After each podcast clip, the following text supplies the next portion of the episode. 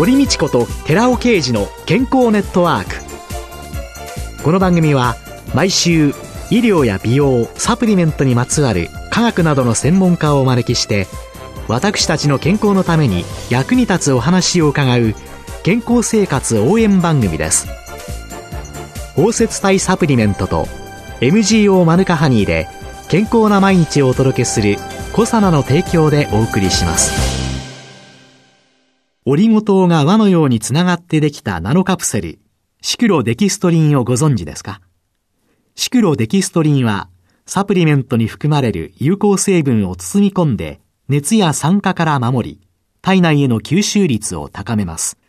コサナではシクロデキストリン研究の第一人者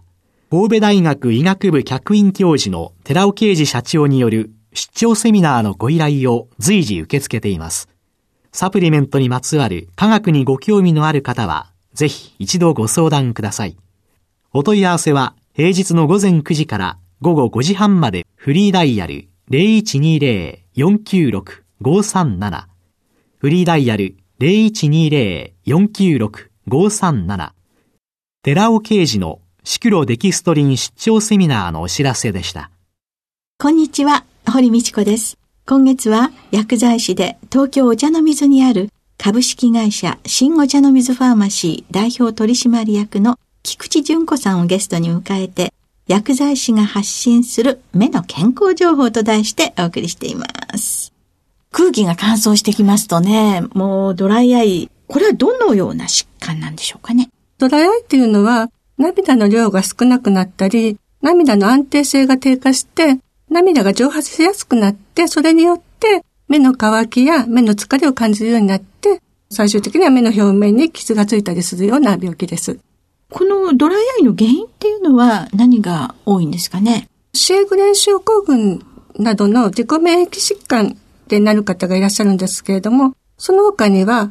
加齢、またコンタクトレンズを使っていたり、あと長時間にわたるパソコンやスマートフォン、今長く見てらっしゃる方多いですけれども、それを使って瞬きが減ったりとかすることが考えられます。まつげの生え際にはマイボーム線って言って、皮脂を出すところがあるんですけれども、この油が目の表面を覆って水分の蒸発を防いでくれるんですけれども、ここが詰まってしまうと、涙が蒸発しやすくなったり、涙を溜めることができなくなったりするので、それでドライアイになる方もいらっしゃいます。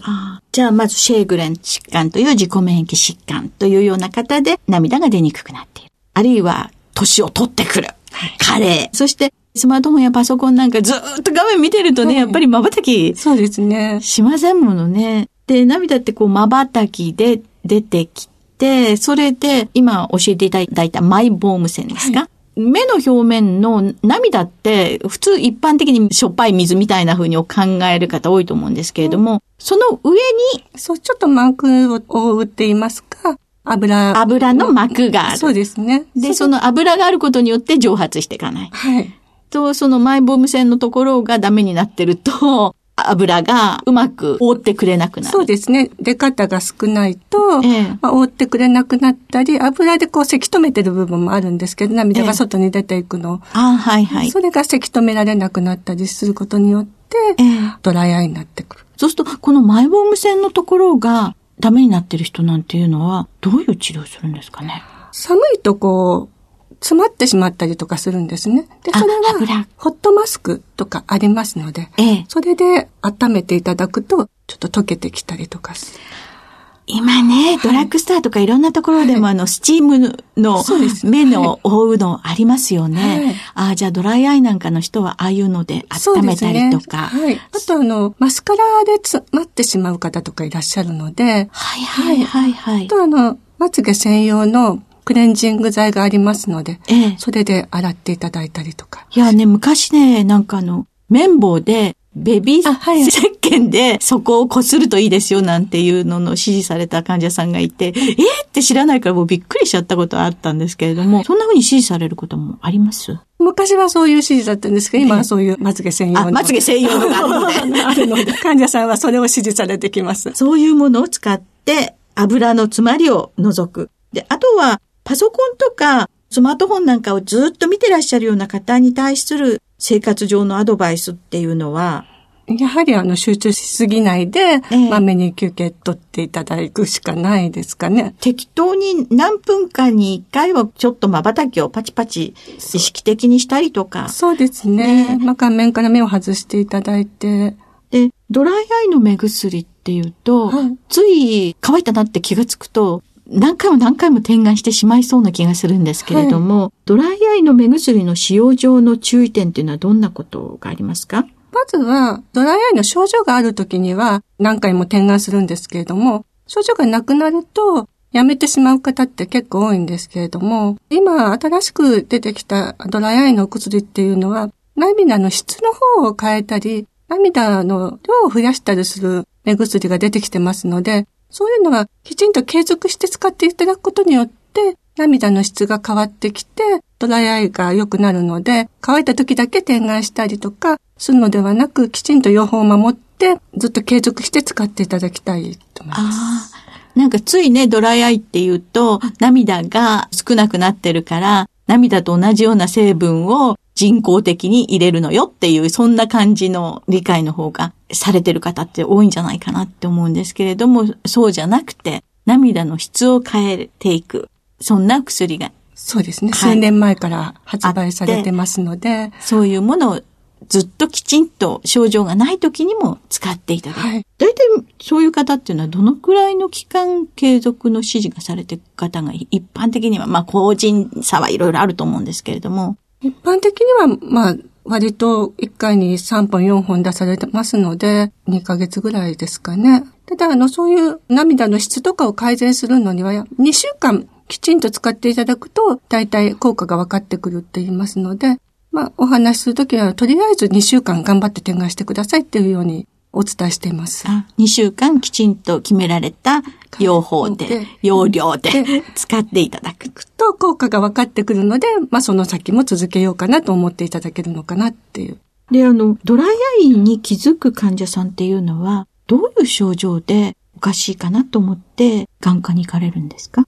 シパシパするとか、痛みがあるとか、あとちょっと見づらくなってきたっていうので気づく方もいらっしゃるんですけど、あとはあのコンタクトを作りに来てドライアイって言われたとか、そういう方もいらっしゃいます。煙が目に染みるとかね、風があって涙がボロボロ出るからっていうので、それでそういうのは、実際にはドライアイなのに、ドライアイだと全く涙はすごく出るから、ドライアイではないなんて言われる方、たまにいらっしゃるんですけれども、具体的なドライアイの症状として、こんなことがあったら受診した方がいいですよっていうようなことってありますか？やっぱり痛みですかね。目が痛い。痛い。はい。はい。霞んで見づらっていう方もいらっしゃいますので、市販の目薬で対応していい場合と、それからやっぱり受診された方がいいんじゃないですかっていうような場合って、ドライアイなんかの感じでは、どういう時が受診のポイントになるんでしょうか？市販の目薬で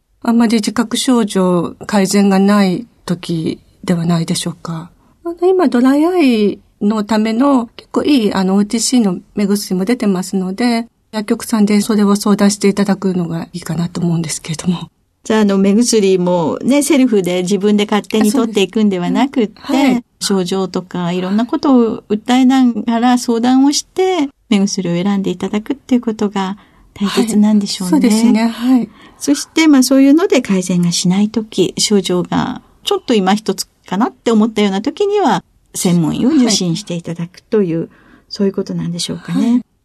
実際にあの、ドライの患者さんって増えているように思われますか？はい、やはりあの、多いとは思います。そういうドライアイについて一般の方っていうのは、正確な知識ってお持ちの方が多いんでしょうか？少ないですね。ただ乾いてるだけって思ってらっしゃる方が多いと思います。なぜ乾くのかのその原因がきちんと分かることによって治療もできますし、治療効果も上がるので、やはりその原因を病院の方で調べていただくのがドライアイの改善の近道かなとは思います。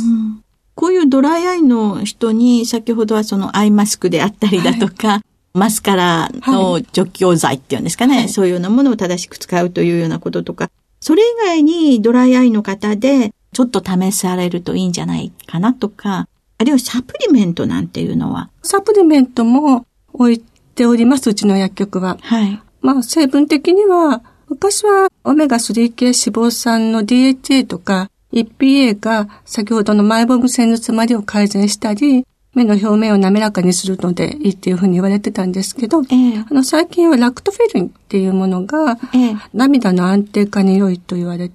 えー、それが入ったものが発売されています。ああ、そういうサプリメント。サプリメントと。はい。そういうものもおすすめになっている。はい。実際にお取りになる方いらっしゃいますはい。この辺のラクトフェリンとか、そういうようなものに関しては、ドクターとの関係っていうのはどうですか？まあ、ドライアイに関しましては、先生もサプリメントまで、やっぱり高いですので、サプリメントまで進めることはないようですけれども、ただ、このラクトフェリンに関しては、まあ、先生の方でもいいんじゃないのっていうぐらいのお話はあります。そういうのの、まあ、連携も、割と医師ときちんと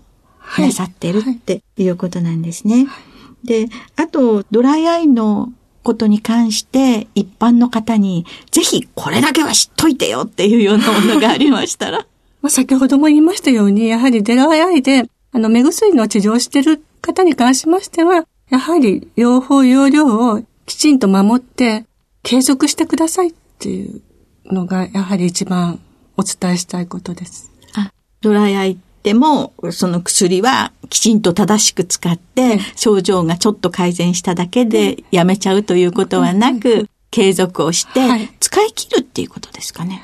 やはりドライアイの方の場合には、治るということはないようですので、ええ、先生がもういいですよっていうまでは、ずっと続けていただきたい。あ継続して続けていただきたい。はい、で、ついね、あの、ドライアイの目薬だったら、あ、これいいわよ、いいわよっていうので、ご家族とかお友達にあげちゃう人ってたまにいらっしゃるんですけれども、そんな目薬の強要とか、そういうのはどうお考えですか？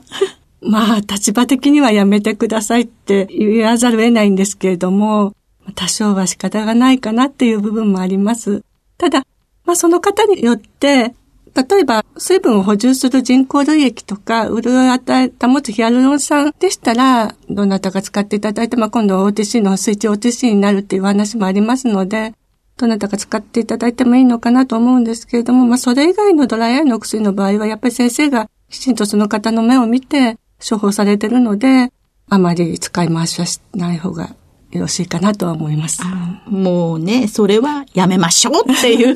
ことですよね。そうですね。割と安易に、中にはどんな目薬かわかりませんものね。はい、ドライアイですよっていうふうに思ってても、実は実はね、緑内障の目薬をあなたは使ってたのよっていうような、その辺のところがぐちゃぐちゃになって安易に上げてしまって、有害事象を起こしたりとか、はい、強要して感染症が起こったりすると、いけませんものね。そうですね。あとまあ、主成分は大丈夫でも、その中に入ってる添加剤がその方によって合わなかったりすることもありますので、えー、やはりあの人の目薬は使わないでいただきたいです。そうですよね、はい、医療用のお薬はあくまでも医師の指示のもとに勝手にあげちゃいけませんよということですよね。そうですね。はい。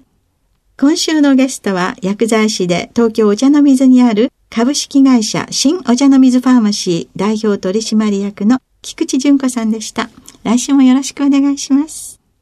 続いて、寺尾啓二の研究者コラムのコーナーです。お話は小佐奈社長で神戸大学医学部客員教授の寺尾啓二さんです。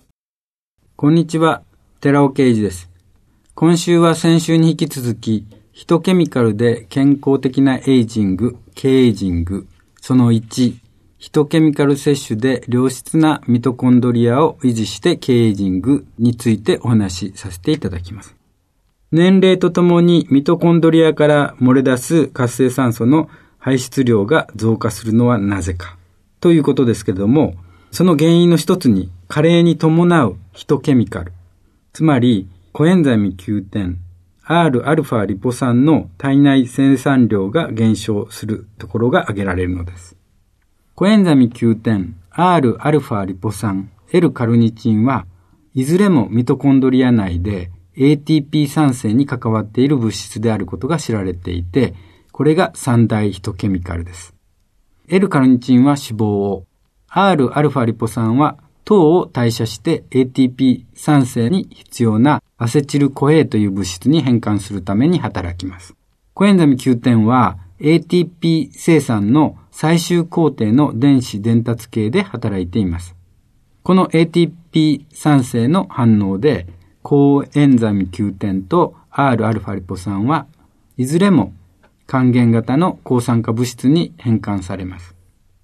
いわゆる ATP 酸性の際に発生する活性酸素の除去物質、活性酸素を水に変える物質としても働いているわけです。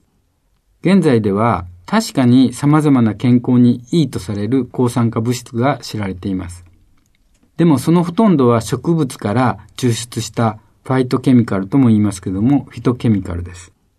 フィトケミカルはミトコンドリアから漏れ出した活性酸素を除去してくれます。言い換えれば、幾種類ものフィトケミカルが有効なわけです。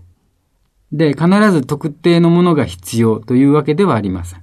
しかし、コエンザミ Q10 や Rα リポ酸といったヒトケミカルは、もともと体の中に作られ、エネルギー産生のために働くばかりではなく、活性酸素をミトコンドリア内から外に漏れ出すことがないように働く抗酸化物質でもありまして、良質のミトコンドリアを維持するために必要不可欠な物質なのです。コエンザミ Q10、Rα リポ酸、L カルニチンの三大ヒトケミカルには共通点があります。20歳を境にそれらの生体内生産量は減少していくことが分かっています。エネルギー産生による疲労回復と活性酸素除去による老化防止のためにもコエンザミ Q10、 R-α リポ酸、L カルニチンを積極的に補い健康的なエイジング、経エイジングを目指しましょう。お話は小佐奈社長で神戸大学医学部客員教授の寺尾啓二さんでした。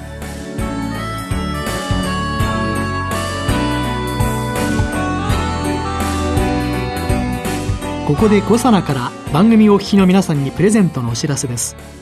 ニュージーランド産マヌカハニーを配合したキャンディー、グミ、ガムをセットで番組お聞きの10名様にプレゼントします。ご希望の方は番組サイトの応募フォームからご応募ください。コサナのマヌカハニー入りキャンディー、グミ、ガムプレゼントのお知らせでした。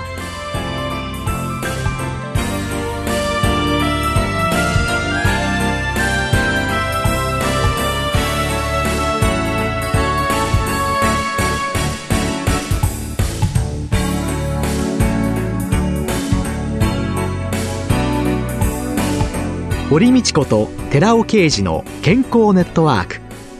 この番組は包摂体サプリメントと MGO マヌカハニーで健康な毎日をお届けする「コサナの提供」でお送りしました。